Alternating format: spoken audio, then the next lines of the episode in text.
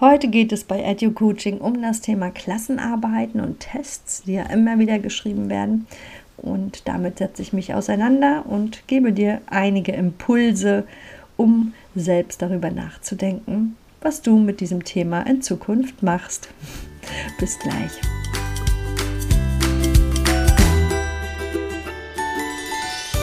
Herzlich willkommen bei EduCoaching, dein Praxis-Podcast rund um das Thema Schule. Bist du Referendarin oder gerade eingestiegen in den Beruf als Lehrerin, Quereinsteigerin? Oder gibt es einfach Themen, die dich stören im Lehrerberuf? Dann bist du bei mir genau richtig, denn wir wollen hier Schule neu gestalten. Hier gibt es neue Impulse, neue Ideen, Interviews und tolle Gespräche über Wege, wie es gehen kann, wie wir Schule neu gestalten können. Hin zu mehr Lernfreude, zu Lernerfolg. Wir wollen als Lehrerin Lernbegleiterin sein und wir wollen coachen. Dafür braucht es neue Unterrichtskonzepte, neue Strukturen und vor allem neues Mindsetting, neue Haltung in uns als Lehrerin. Und all das findest du hier bei mir bei EduCoaching. Mein Name ist Silva Müller. Ich stelle dir hier meine über 30-jährige Erfahrung im Bereich Schule zur Verfügung und möchte mit dir gemeinsam Schule neu gestalten. Herzlich willkommen in der EduCoaching Family.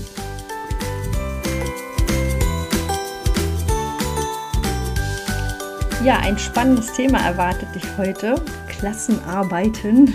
Da gehen ja bei den meisten gleich die Alarmglocken an. So geht es mir genauso. Mir steht im September nochmal eine Prüfung bevor und ähm, ja, macht gleich ein ganz besonderes, komisches Gefühl mit einem, wenn man dann geprüft wird oder einen Test schreibt oder eine Klassenarbeit. Ich weiß nicht, wie es dir dabei geht. Ich finde es sehr wichtig, Ergebnisse abzufragen oder zu prüfen ähm, für den Prüfling selbst, damit er oder sie Sicherheit hat in dem, äh, was er getan hat und gelernt hat und das auch präsentieren kann. Ich finde es in Schule sehr fragwürdig, gerade die Art und Weise, wie es heute noch gehandhabt wird. Da möchte ich zum Nachdenken anregen, Impulse geben und natürlich Alternativen aufzeigen. Unterstützt wird die heutige Folge von Seven Mind, der Meditations-App, die du dir runterladen kannst und wunderbare Meditationen dort durchführen kannst für jede Gelegenheit. Und du kriegst mit dem Code EduCoaching10 10% auf das Jahresabo. Das schreibe ich auch noch in die Show Notes. Und jetzt starten wir auch. Vier große Themen habe ich vorbereitet. Zuerst schauen wir uns die Ist-Situation an deutschen Schulen an. Dann philosophiere ich mit dir über Sinn und Unsinn von Noten. Wir machen einen kleinen Ausflug in die Welt des echten Lernens anhand eines Praxisbeispiels und und zum Schluss zeige ich einige Alternativen auf für Klassenarbeiten und Tests. Im Netz gibt es ganz viele Impulse und Inspirationen und einige erfährst du hier heute in meinem Podcast. Ja, Klassenarbeiten und Tests gehören noch immer zum Schulalltag bei uns dazu, wie das Schulbrot in der Tasche. Und ja, das sage ich mit ein bisschen Wehmut, weil für mich ist es überhaupt nicht mehr zeitgemäß, in der Form die Schüler abzufragen und zu prüfen, wie es heute noch läuft. Und das Traurige finde ich, dass die jungen Kolleginnen von der Uni kommen, aus ihren Referendariaten und genau mit diesem alten Denken in ihren Lehrerinnenalltag, in ihr Lehrerleben starten. Und da muss sich auf jeden Fall etwas ändern. Und am wichtigsten ist hier die innere Haltung, das Mindset zu dem Thema Klassenarbeiten und Tests. Dass wir uns da als Pädagoginnen nicht unter Druck setzen lassen, sondern andere Wege finden, um unsere Ergebnisse zu bekommen. Der klassische Weg ist ja bis jetzt so bei den meisten Schulen, dass man als Lehrerin, Lehrer Wissen vermittelt, ne, Erkenntnisse gewinnt und dann abschließend, wenn das Thema beendet ist, einen Test schreibt oder eine Klassenarbeit, wenn es etwas umfangreicher ist. Es gibt auch die Möglichkeit, unangekündigte Tests zu schreiben, wenn man einfach die Kinder mal überraschen will und du hörst meinen Unterton. Ähm, ja, das ist alles möglich gerade und wird auch immer noch praktiziert. Also zusammengefasst, Wissen rein, Test, neues Thema, Wissen rein, nächster Test. Ja. Und da ist es völlig egal, ob sich das Kind interessiert für das Thema oder ob es da besonders begabt ist. Und das ist völlig egal. Ne? Es wird einheitlich abgeprüft und einheitlich vermittelt. Und du hast bestimmt selber schon gemerkt, wie viele Dinge dazu hinterfragen sind. Ne? Die subjektive Verfassung des Kindes an dem Tag, an dem der Test geschrieben wird. Es kann ja immer irgendwas sein. Ne? Auf den Punkt genau ähm, präsent zu sein und fit zu sein, das fällt uns auch mitunter schwer. Und das muss gelernt werden. Und gelernt werden heißt, äh, langsam an solche Situationen heranzuführen und nicht gleich schon von der Grundschule auf an äh, mit Tests zu arbeiten, wo eine, äh, ja, eine kalte Testsituation entsteht, sage ich mal so. Das ist aber diese, diese klirrende ähm, Energie, die da so im Raum ist. So empfinde ich das.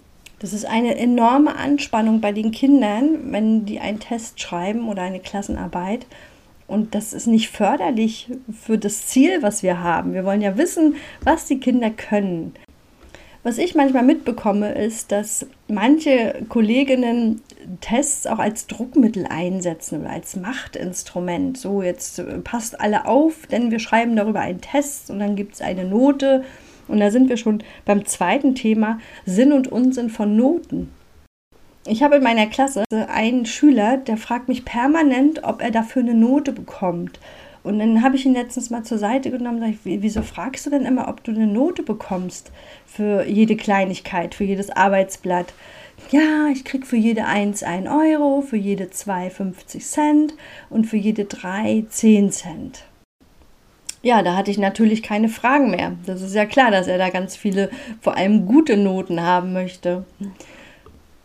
Noten sind aus meiner Sicht ein sehr veraltetes Bewertungsinstrument für Lehrer und Lehrerinnen.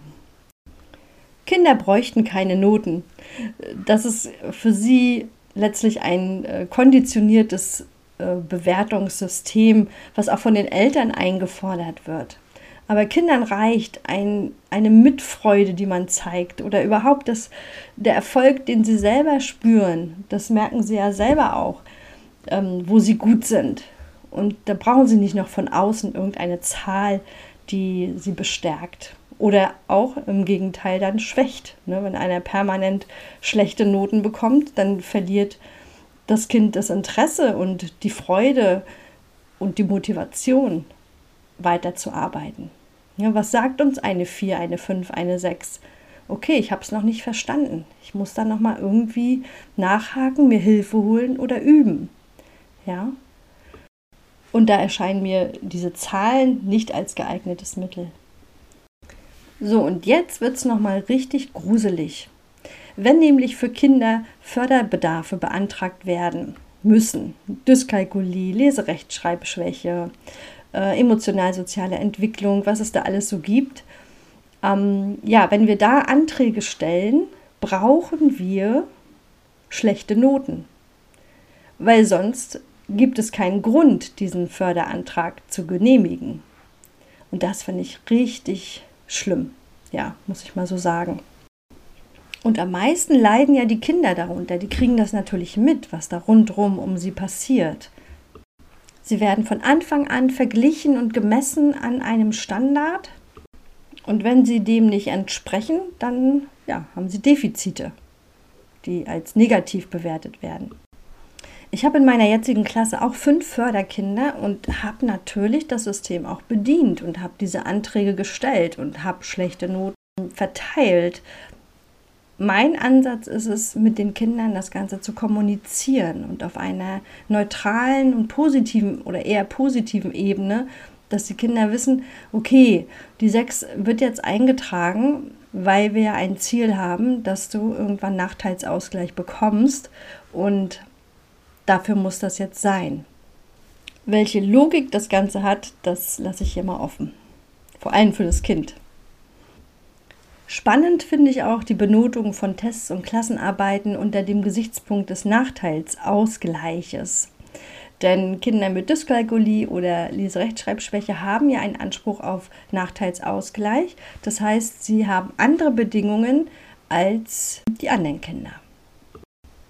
Wenn wir zum Beispiel eine Klassenarbeit in Mathematik schreiben, bekommt das Kind mit Dyskalkulie weniger Aufgaben, mehr Zeit, aber der, die Aufgabenanforderung sollte die gleiche sein. Und da geht der nächste Konflikt los, denn dieses Kind zum Beispiel hat die schriftliche Division überhaupt nicht verstanden, weil es noch völlig in der Multiplikation gefangen ist und im Verstehen dieser Systeme. Also es rechnet die schriftliche Division, worüber diese Klassenarbeit ähm, geschrieben wird, nur statisch ab und nach bestimmten äh, Vorgaben, die es auswendig gelernt hat. Verstanden hat es diese schriftliche Division überhaupt nicht. So, nun frage ich mich, welchen Sinn hat dann diese Klassenarbeit für das Kind? Es weiß schon, ach, Division brauche ich gar nicht anfangen, kann ich sowieso nicht, weil es ja noch keine Lernerfolge dort hatte. Ich bin aber verpflichtet, als Lehrerin dieses Kind mitschreiben zu lassen. Dieses Kind muss auch eine Klassenarbeit schreiben. Und natürlich ist dann klar, dass das keine 1, 2 oder 3 wird. So, und jetzt kannst du dich fragen, was macht das mit dem Kind? Wir hatten in der dritten Klasse eine Zeit lang eine Zensurenbefreiung in der Lehrerkonferenz beschlossen für dieses Kind und das hat das total entspannt. Der war total ähm, ja, lernfreudig und motiviert. Und in dem Moment, wo es wieder anfing, dass Zensuren gegeben wurden, äh, ja, Lernkurve ganz weit nach unten. Und das tut mir so leid, ne, wenn man das so mit ansehen muss. Und wie ich vorhin schon sagte, als Lehrerin, du bist ja gefangen in diesem System. Du kannst dich da ja nicht rausklinken. Wir können es abmindern und da ist Kommunikation und Haltung ganz wichtig dass man mit dem Kind in Kontakt tritt, mit den Eltern spricht.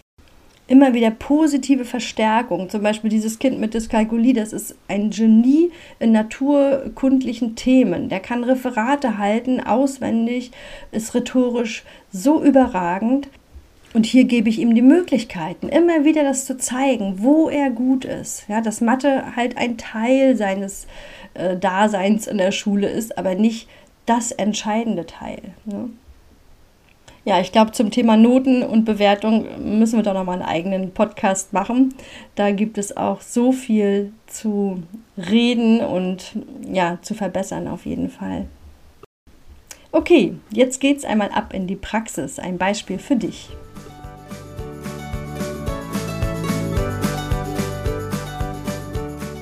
In der vierten Klasse steht das Thema Fahrrad- und Verkehrssicherheit an. Wir haben vier Wochen uns damit beschäftigt, mit Unterrichtsgängen, mit Besuchen von einem Verkehrspolizisten und es hat richtig viel Spaß gemacht. Wir haben ganz viel gelernt und zum Abschluss wird darüber eine Klassenarbeit geschrieben. Bereits als wir gestartet haben, habe ich den Kindern gesagt, dass es hierüber eine große Klassenarbeit geben wird, weil das wirklich ein so wichtiges Thema ist und sogar lebenswichtig, weil wenn man einen Fehler macht im äh, Verkehr, dann ja, kann das tödlich enden. Oder auch wenn das Fahrrad nicht verkehrssicher ist, äh, kann das teuer werden, dann musst du Strafe zahlen. Oder eben auch ähm, die Sicherheit ist beeinträchtigt und du kannst einen Unfall bauen. Also diese Einsicht habe ich von den Kindern sehr schnell erhalten, dass sie da auch sehr motiviert waren. Und vielleicht für dich interessant, ähm, das Thema Klassenarbeit oder das Wort Klassenarbeit verwende ich ganz selten. Ich sage meist eine Lernstandsüberprüfung oder eine große Überprüfung. Ähm, das klingt für die Kinder nicht so dramatisch, aber das ist meine Ansicht. Das musst du selber ausprobieren, was das mit den Kindern deiner Klasse macht. Auf jeden Fall sage ich das so im Nebensatz oder erwähne es halt nicht äh, dramatisch, dass man jetzt eine Klassenarbeit schreibt, sondern das ist ein wichtiges Thema. Da wird eine Prüfung am Ende drüber äh, geschrieben und das ist so. Dass eine Klassenarbeit mehr zählt als ein einfacher Test, das kommt alles dann von den Eltern. Ne? Die trainieren dann die Kinder darauf hin, oh, ihr schreibt deine Klassenarbeit. Also äh, pass schön auf und bereite dich vor und such dir noch bei Google was raus an Themen. Ne? Das kommt oft von zu Hause. Ich habe auch angefangen, den Termin der Klassenarbeit gar nicht nur auf einen Termin zu setzen, sondern eine Woche anzugeben. Dass innerhalb dieser Woche die Klassenarbeit geschrieben wird. Ich habe dann einen kleinen Raum, wo die Kinder sitzen können und sie müssen mir morgens sagen, ob sie die Klassenarbeit schreiben wollen oder nicht. Und das ist für mich gerade der ideale Spagat zwischen Anforderung und Umsetzung. Denn wir holen die Kinder insofern ab, dass die Schnelllerner gleich am Anfang der Woche ihre Klassenarbeit schreiben können und die noch etwas mehr Zeit brauchen, können sich so einrichten, dass sie das dann zum Ende der Woche schreiben. Wer natürlich bis Donnerstag sich immer noch nicht gemeldet hat, muss dann Freitag schreiben. Ne? Dann ist natürlich ein gewisser Druck, der dann aber auch selbst erzeugt ist, wodurch auch immer.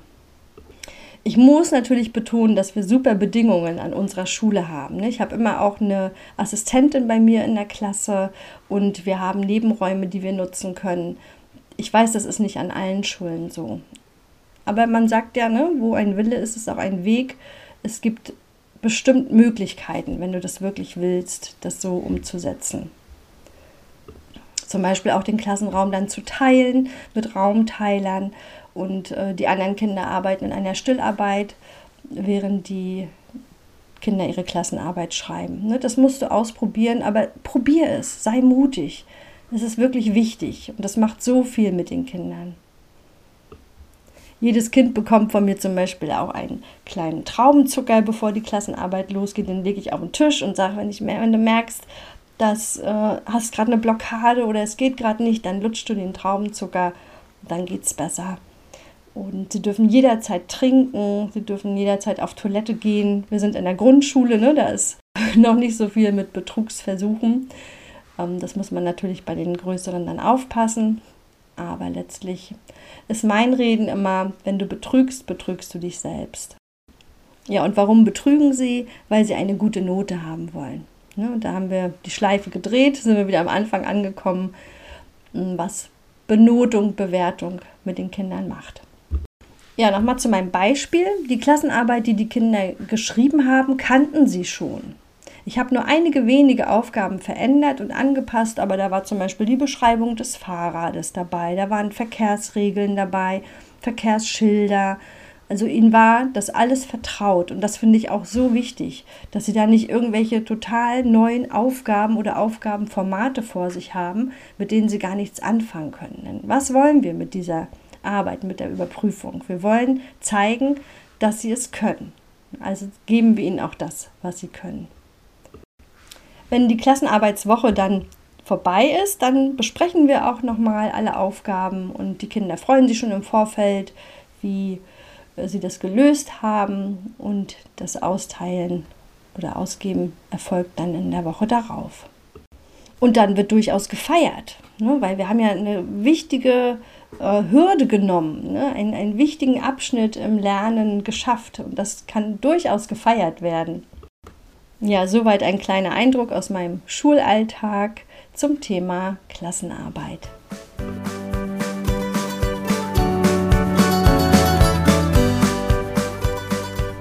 Wenn du Unterstützung brauchst für deinen Alltag in Bezug auf Benotung und Bewertung, dann kannst du dich gerne bei mir melden. Wir schauen gemeinsam, was es für Lösungen gibt. Auf deine individuelle Situation bezogen da kannst du dich gerne bei mir melden. Die Kontaktdaten hast du in den Show Notes oder auf Instagram kannst du mich auch finden. Da würde ich mich sehr freuen. Ja, jetzt kommen wir zu den eigentlichen wichtigen Themen heute, nämlich die Alternativen für Klassenarbeiten und Tests, die du in deinem Schulalltag anwenden kannst, ohne dass du gegen irgendwelche Regeln verstößt oder Rahmenpläne nicht einhältst. Die meisten von uns sind ja noch in diesem Gerüst. Das heißt, wir brauchen einen Rahmenplan. Wir arbeiten in Klassen, wir arbeiten in Fächern, es gibt Fachlehrer. Und dieses Gerüst, ähm, ja, da sind wir noch mehr oder weniger gefangen, aber es gibt Möglichkeiten, sich dort ein bisschen frei zu machen. Und die erfährst du jetzt. Als allererstes möchte ich dich fragen, was möchtest du von den Kindern, die du begleitest, die du unterrichtest. Welches Wissen, welche Werte möchtest du weitergeben, möchtest du vorleben? Diese Frage stelle ich mir mindestens einmal die Woche, wenn nicht sogar täglich, weil die ist für mich essentiell. Was möchte ich dem Kind, was vor mir sitzt, weitergeben? Und da geht es eben nicht nur um Wissen, um die Teile des Fahrrades, um die Technik der schriftlichen Division oder um die Wortarten. Es geht um viel mehr. Und du kannst dich durchaus orientieren, zum Beispiel an den 4 Ks. Die wurden bereits 2013 von der OECD formuliert. Ja, Kommunikation, Kreativität, Kollaboration und kritisches Denken. Das ist das, was die Kinder brauchen, was die Generation von morgen braucht. Und sie werden auch die 4 Ks des 21. Jahrhunderts genannt. 1994 wurden bereits zehn zentrale Kernkompetenzen von der WHO formuliert. Und da ist dabei kreatives Denken, kritisches Denken, kommunikative Kompetenz. Ich will sie jetzt nicht alle vorlesen, das kannst du nachlesen. Ja, also es ist alles da. Die Referendarinnen, die ich betreue, bringen dann auch gerne die zehn Merkmale guten Unterrichts nach Hameyer mit. Das ist auch wichtig. Die Strukturierung, ne? echte Lernzeit, intelligentes Üben, lernförderliches Klima. Und jetzt fragst du dich selber, da passen doch Noten, Bewertungen in der Form, wie wir sie jetzt haben, gar nicht mehr rein.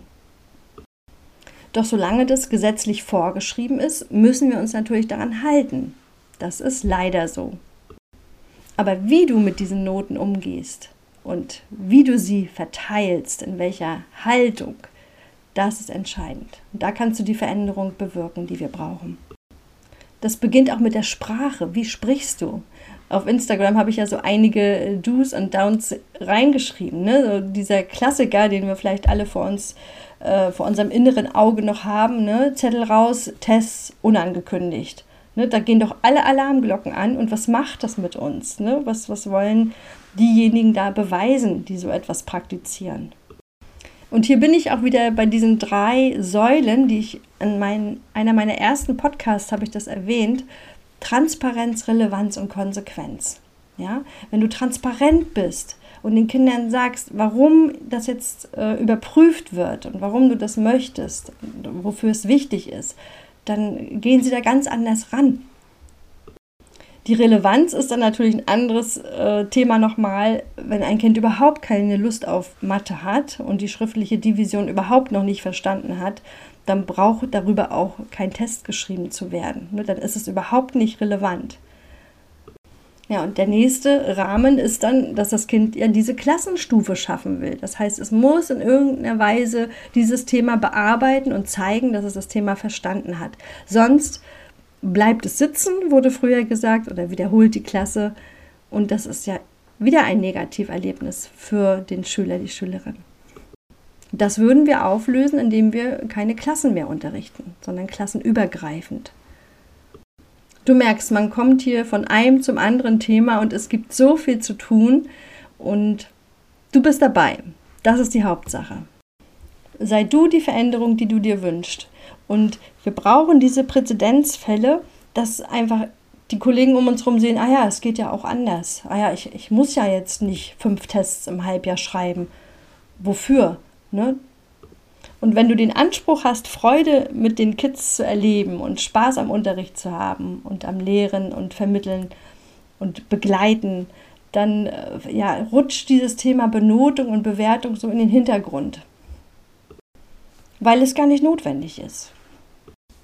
Weil die Kinder das nicht brauchen, um zu lernen. Und das beste Beispiel ist ja gerade in unserer äh, Lernlandschaft der Friday. Da kannst du dich auch belesen, da kriegst du ganz viel Unterstützung ähm, bei Schule im Aufbruch. Denn dort kriegen die Kinder keine Noten und sind so dabei, sind so im Flow, sind so am Arbeiten, Lernen und Forschen. Und das ist Schule. In einer Folge habe ich auch über ein Friday gesprochen, den ich durchgeführt habe. Äh, hör da gerne mal rein in eine Episode. Ich schreibe es unten nochmal in die Show Notes, welche genau das ist. Ja, achte auf die Sprache. Das ist noch ganz wichtig, wenn du mit Tests und Klassenarbeiten ähm, mit den Schülern kommunizierst, dass es wenigstens nicht negativ belegt ist oder mit Druck behaftet ist, sondern dass es so eine Neutralität, eine Selbstverständlichkeit hat. Wir überprüfen das, wir testen das, weil es wichtig ist, ein wichtiges Thema und dann ist gut. Das überträgt sich auf die Schülerinnen und Schüler. Das wirst du merken. Ne? Deine Haltung überträgt sich auf die der Kinder und es macht auch was mit eurer Beziehung zueinander, zum Schüler-Lehrer-Verhältnis. Ne? Vertrauen spielt da mit rein. Ne? Dass das Kind nicht das Gefühl hat, du willst ihn anschmieren oder willst ihn irgendwo reinreißen. Kennen wir alle aus unserer Schulzeit. Ne? Ist kein angenehmes Gefühl. Und das möchte ich auf jeden Fall vermeiden, um jeden Preis. Und natürlich musst du auch abstufen als Pädagoge, wenn jemand offensichtlich nicht lernt, wenn jemand offensichtlich keine Lust hat, sich weigert, stört vielleicht sogar. Bewerte ich das dann, diese Leistung? Oder ein nicht rechtzeitig abgegebenes Referat? Bewerte ich das? Vergessene Sportsachen vor einer Leistungskontrolle. Ist das bewertbar? Oder vergessenes Material? ne? Ist das eine Fachnote? Also ganz viele Fragen und das möchte ich dir heute auf jeden Fall mit auf den Weg geben. Hinterfrage das, was du bewertest und benotest. Das soll nicht heißen, dass du unsicher vor den Kindern wirkst. Du musst vor den Kindern, vor der Klasse klar sein in dem, was du bewertest und benotest. Ja, mach es vorher. Mach dir vorher klar, was will ich bewerten, wie möchte ich mit dem Thema Noten umgehen und das kannst du auch in den Elternversammlungen kommunizieren, dass du zum Beispiel nicht jede Kleinigkeit bewertest oder dass du mit Teilnoten arbeitest. Ja, wenn du da Hilfe brauchst, melde dich gerne. Äh, ich kann dir einige Systeme noch erklären, was es da so gibt und was zu dir passt vor allem. Ja, auf Instagram empfehle ich jetzt mal kostenlose Werbung, wo du ganz viel Alternativen findest zum Test, zur Klassenarbeit, zum Beispiel beim Doodle Teacher, bei 45 Minuten, bei Hallo Ferien, beziehungsweise Schule. Ja, das sind so Leuchttürme, die ich gefunden habe auf Instagram, ähm, wo du ganz viel Material findest auch, wo du vielleicht statt eines Tests ein Quiz machen kannst oder ein Rätsel, ja, oder was spielerisches, was dann auch benotet werden kann. Ohne dass man sagt, so Zettel raus, Test. Und meine größte Freude wäre es, wenn du dich traust, wenn du etwas anders machst als bisher, wenn du den Kolleginnen zeigst, Mensch, guck mal, ne, das geht ja auch so. Sie kann ja in, innerhalb einer Woche die Klassenarbeit schreiben und das organisieren. Und sag es weiter. Schreib es hier auf Instagram oder wo auch immer, ähm, dass das Umfeld sieht, ah ja, hier gibt es Leuchttürme, die das machen. Und es funktioniert. Und es ist entspannt, es macht Spaß. Darum geht es. Schule darf wieder Spaß machen. Und der Druck, der von außen auf uns liegt, das will ich gar nicht abstreiten, der ist da. Ne? Ein enormer Druck gerade. Und trotzdem und gerade deshalb müssen wir etwas anders machen. Ja, das war quasi mein Abschlusswort.